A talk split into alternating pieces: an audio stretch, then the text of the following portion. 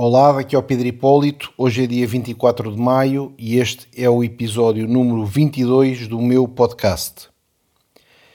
Hoje vou continuar a falar sobre pensamento positivo. No fundo, este vai ser um episódio resumo das minhas ideias de pensamento positivo. Já toquei neste tema em episódios anteriores. Uh, na, na videoconferência para a Universidade Portugalense, sei que toquei neste assunto. No episódio 21, muito curto anterior a este, foi sobre este assunto, mas foi uma coisa muito específica. E eu considero que o pensamento positivo e a atitude positiva perante a vida é uma ferramenta demasiado importante para isto não ser organizado e resumido num episódio único, completo. E portanto, hoje vou fazer isso. Vou tentar descarregar as minhas ideias sobre pensamento positivo de uma forma exaustiva num episódio a que possam recorrer. Eu cada vez mais neste podcast vou ter a estou a tentar deixar-vos capítulos a que possam uh, recorrer no futuro. Portanto, vocês vão ouvindo o podcast, vão conhecendo os episódios, mas, por exemplo, daqui a um ano, sentem-se negativos, podem se lembrar, epá, havia ali um, um episódio sobre pensamento positivo que era útil. E, como tem o título uh, em cada episódio, conseguem encontrá-lo, conseguem voltar a ouvir e nessa altura pode-vos ser importante. E portanto vou-vos deixando aqui um conjunto de materiais diários que, que ouvem no próprio dia, mas a que podem voltar mais tarde quando sentirem necessidade de rever aquele tema específico. Uh, portanto, a primeira ideia que vos quero dar é porque é que é importante ser positivo. As pessoas falam, epá, eu não sou nem positivo nem negativo, sou realista eu tenho a visão de que é importante ser positivo. É para isso do realista não sei o que é, porque quer dizer, a diferença entre o positivo e o negativo é o zero, não é? É ali uma linha tão fina que mexem-se um bocadinho para a esquerda, estão no negativo, mexem-se um bocadinho para a direita, é, estão, estão, estão no positivo. É como o presente, não é? O presente, quer dizer, quase não existe, não é? É um milésimo do milésimo de segundo. Está sempre a passar, está sempre a passar. E portanto o realismo é isso. E portanto nós temos que escolher, não é? Queremos ser negativos ou queremos ser positivos? E é um bocado uma escolha, também isso que vos quero dizer. Também é um bocado uma escolha. Acho que é derrotista dizer, é pá, eu sou uma pessoa um bocado negativa. Não, é pá, tu aceitas ser uma pessoa um bocado negativa. E porquê é que eu acho que isso uh, é de evitar? E isso tem que ser combatido? Porque quem é negativo rejeita oportunidades aparece uma oportunidade e pensa-se, epá, é arriscado. E pensa-se, vai correr mal, pá. Uh, é mais difícil do que parece. O tipo que me está a dizer isto, então esta vertente do negativismo, pá, é mesmo, para mim é repelente, pá. O tipo que me está a dizer isto vem-me com esta ideia, pá, porque traz uma pulga atrás da orelha, pá. O gajo está a ver se me dá a volta.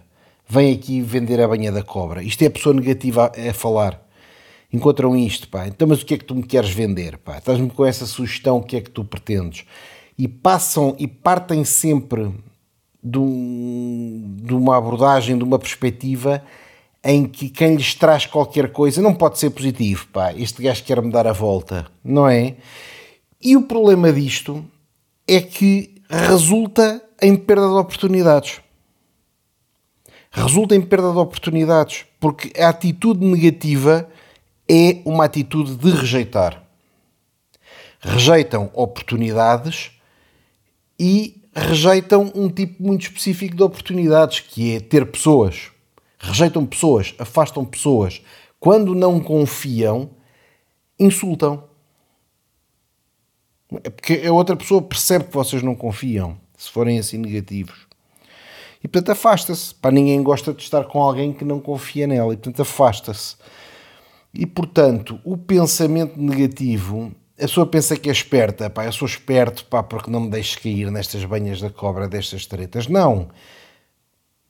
És inseguro e, por seres inseguro, por teres medo, estás a rejeitar oportunidades. E, ao rejeitar oportunidades, estás a rejeitar a vida, não é? Pá, nós nos fecharmos numa, pá, num bunker, num, escolham um quarto sem mobília nenhuma que é para não haver acidentes, fecham-se lá dentro e trancam a porta à chave, epá, ali dentro nada corre mal. Não é? Não se constipam, não há aragens, não entram doenças, não apanham o vírus, uh, não são assaltados, epá, mas também não vivem. Fechados ali dentro também não vivem. E portanto não é ser esperto estar fechado, porque a vida é estar exposto. Não é? E portanto, esse negativismo, esse, esse afastar pessoas, esse afastar ideias, esse não acreditar, esse não confiar, tem um custo muito grande que é o custo de rejeitar oportunidades. E, naturalmente, quem faz isso uma vez não nota. O problema disto é que a pessoa que está a fazer como a oportunidade não ia resultar em nada, em valor imediatamente eh, naquele momento, muitas oportunidades acabam por gerar valor passado seis meses, passado um ano, eh, a pessoa não sente que perdeu nada. Rejeitou aquela pessoa, rejeitou aquela ideia, pronto, rejeitou. O que não percebe é que daqui a dois anos lhe ia acontecer alguma coisa de extraordinário e que deixou de acontecer porque fechou a porta. Não é? E portanto, há uma diferença gigante entre uma pessoa que passa a vida toda, por exemplo, alguém que diz assim, que seja negativo, permanentemente negativo, vai estar uma década a rejeitar oportunidades. Uma pessoa positiva vai estar uma década a aceitar oportunidades. Passado uma década, aquele que esteve sempre a aceitar vai estar muito à frente daquele que esteve sempre a rejeitar. E não é porque o que teve a rejeitar não teve sorte, é porque rejeitou tudo o que lhe aparecia. Afastou, criticou, não confiou, perdeu. Passado uma década, no, no dia seguinte não se nota nada, mas passado uma década a diferença é gigante. Porque normalmente estes comportamentos são consistentes, não é? Eu não estou a falar a alguém que normalmente é positivo e depois tem um dia mau e nesse dia está chateado e não lhe apetece falar com ninguém e nem quer ouvir nada. Isso, isso acontece-nos a todos. Eu estou a falar é de comportamentos consistentes ao longo de um período relevante de tempo.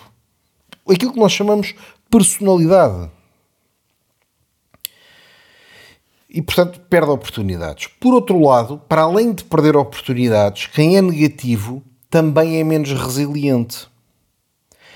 Porque acha que as coisas lhes vão correr mal, portanto não tem autoconfiança. Não é só afastar as oportunidades, é mesmo naquilo que tem que fazer, não confia nele próprio, acha que vai correr mal.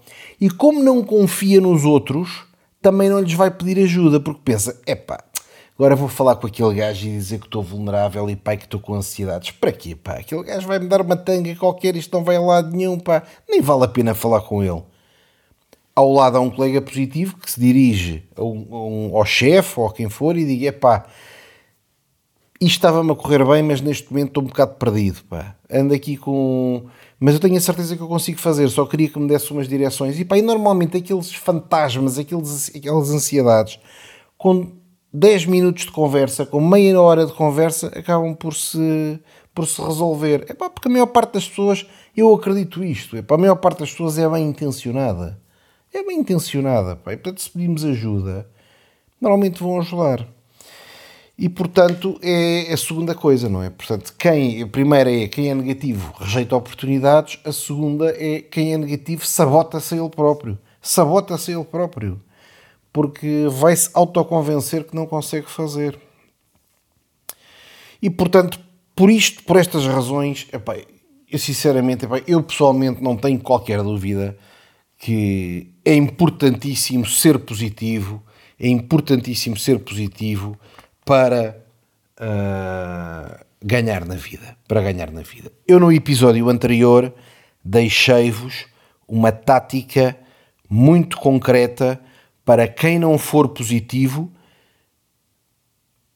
tornar a sua personalidade mais positiva, que é todos os dias esforçarem-se por encontrar, e é mesmo, epá, só esforçarem-se por encontrar coisas positivas naquele dia. Antes de dormir, nunca vão dormir com a sensação que o dia foi mau. Por pior que tenha sido o dia, fechem os olhos, olhem para o dia minuto a minuto, revejam na vossa cabeça e encontrem cinco coisas positivas. Se encontrarem quatro, tá, tenha certeza que há uma quinta. Continuem à procura, por mais pequena que seja, está lá. Qualquer coisa positiva que aconteceu. E antes de adormecer, pensam nessas cinco, nessa lista que fizeram. Quando adormecerem finalmente, vão para o sono com a ideia de que o dia foi bom, com a ideia que o dia teve resultados. Quando acordam, sentem-se de maneira diferente. Eu estava a dizer que isto é bom para quem é negativo tornar-se mais positivo, mas mesmo para aqueles que são positivos, como é o meu caso, vale a pena fazer isto. É para dar uma boa sensação.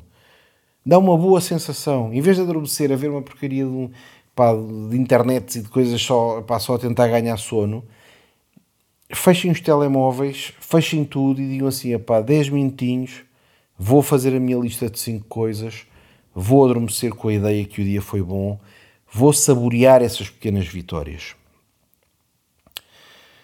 Agora, uma coisa que eu quero dizer é, ser positivo não é achar que está tudo bem, que não é uma ilusão, não é dizer, epá, está tudo bem, não há problemas, porque há problemas na vida e há dificuldades.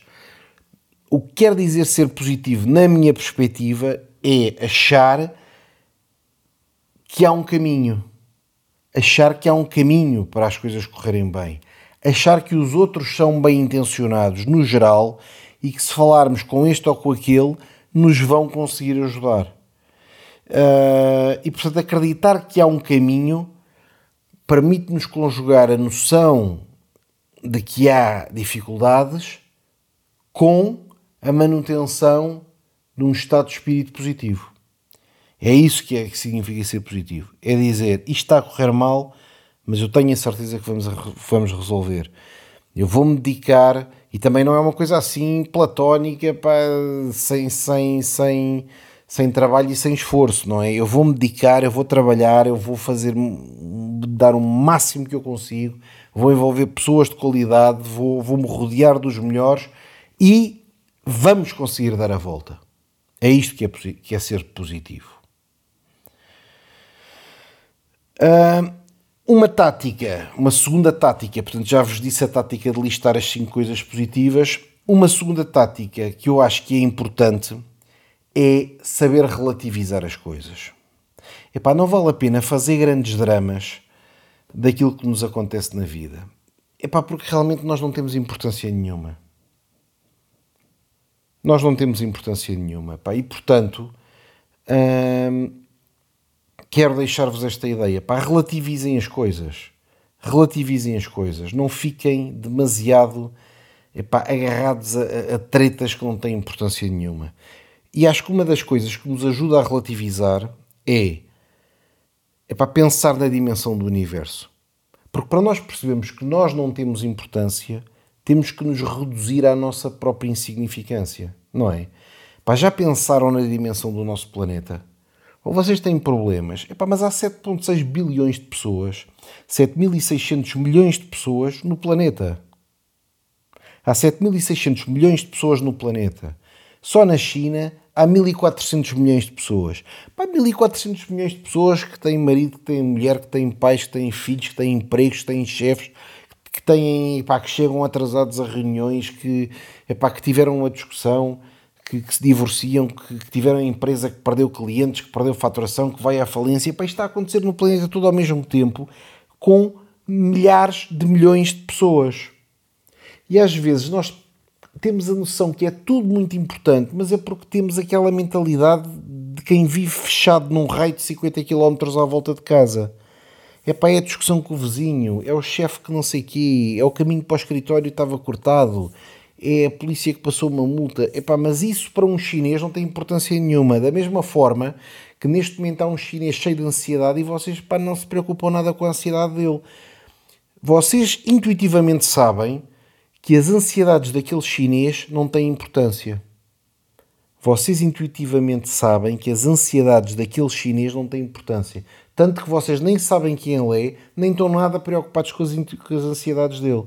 E têm razão, as ansiedades dele não são importantes, como as vossas também não são, como as minhas também não são. E portanto, eu acho que se nós sairmos daquela pequena caixinha, daquele raio de 50 km e percebermos epá, que neste momento em Tóquio há epá, gente por todo lado com vida, em Nova Iorque há gente por todo lado com vida, uh, em São Paulo há gente por todo lado com vida, com problemas, com azares, com sortes. Epá, você, nós somos um grão de areia numa praia cheia de, cheia de grãos de areia. Epá, não, não, não vale a pena vamos dizer, ah pá, mas isso são os meus problemas. Está bem, mas os teus problemas não são importantes porque tu próprio também não és. Eu próprio também não sou importante. ninguém é, é, assim tão importante. E, pá, e, e, se nós, e se nós pensarmos mesmo pá, dramas que nos acontecem, por exemplo, perder um familiar, não é? E, pá, isto é, eu já perdi o meu pai, por exemplo, e o ato de perda epá, é muito doloroso não é? Falecer um familiar próprio é muito doloroso. Mas nós também aprendemos epá, que aquele drama todo, a vida continua. A vida continua. E portanto a discussão com o chefe não é comparável com perder um pai. Não é, pá, não tem importância relativa. Fosse assim, é pá, prefere perder o pai ou prefere ganhar a discussão com o chefe? É pá, toda a gente dizia, pá, deixa-me ficar com o pai. Portanto, era, era intuitivo que uma é muito mais importante que a outra. Mas mesmo essa que é muito mais importante do que todas as outras, quando acontece, sofremos muito, ficamos tristes, durante anos andamos tristes com aquilo, pá, mas a vida continua. Isto, pá, ninguém fala nisto, mas a vida continua. E portanto, é pá, nós somos de facto muito resilientes e o que nos causa a perda. Há até estudos sobre isto, pá. por exemplo, pessoas que têm acidentes perdem as pernas. Quando perdem as pernas, pá, têm profunda tristeza, porque é o ato de perda. Mas passado 5 anos, o nível de felicidade deles está quase igual ao que era quando tinham pernas, porque voltaram a adaptar-se. Não é? A vossa mãe morre durante os primeiros seis meses, pá, tristeza profunda mas depois o vosso nível de felicidade recupera e fica quase igual ao que era antes. Aqueles que são mais novos, se calhar os vossos pais já perderam os pais deles, os vossos avós.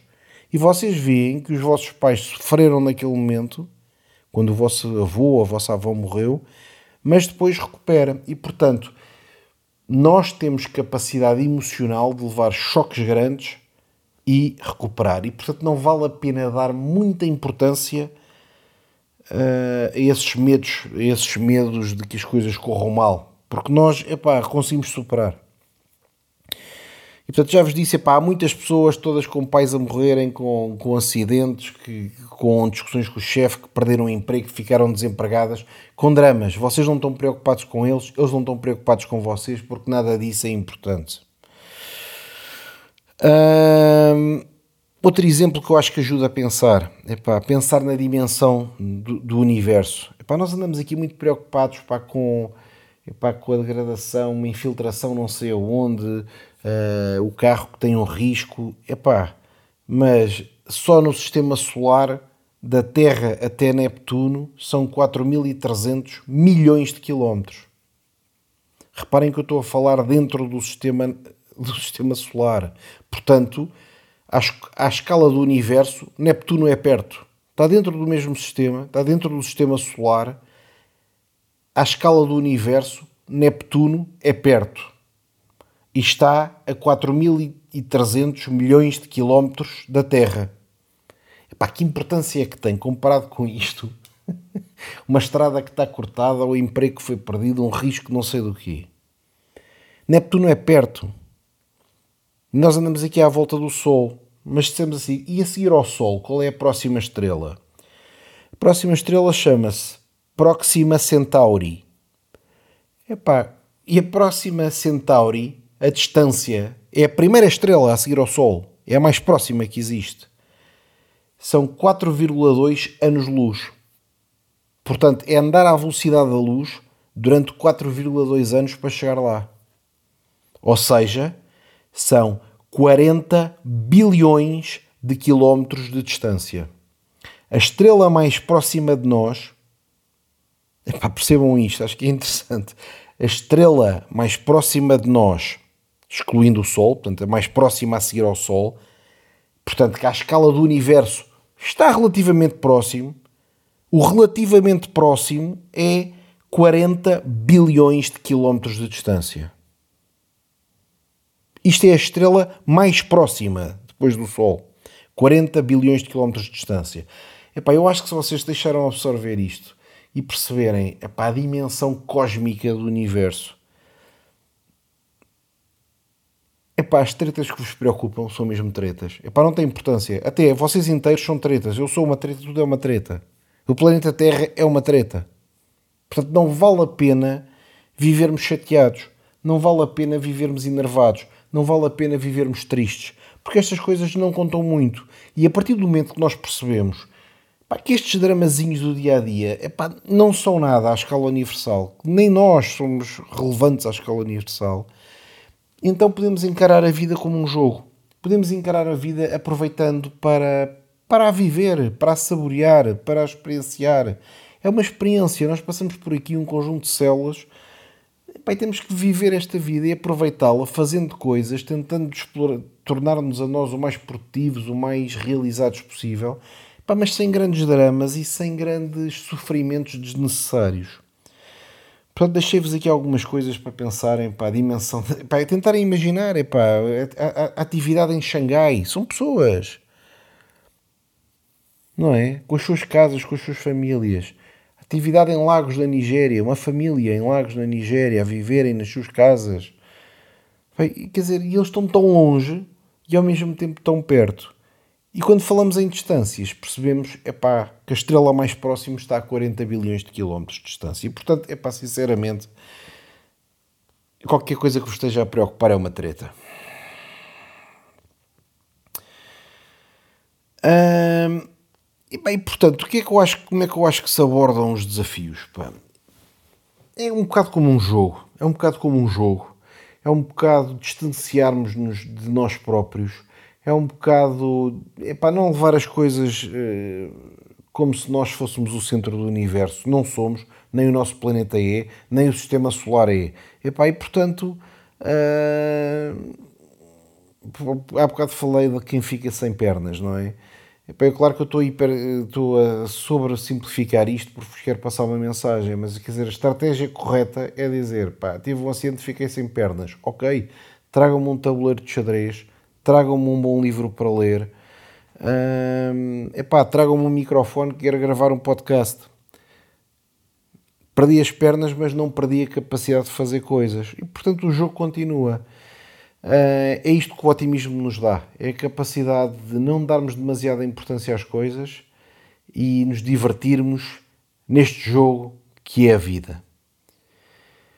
Espero que tenha sido útil. É um tema importante para mim. eu gostava, se eu conseguir que um ou dois dos nossos ouvintes consigam com isto reforçar a sua positividade, já valeu a pena gravar este episódio, que, como todos os outros, é feito para vocês. Um abraço e até amanhã.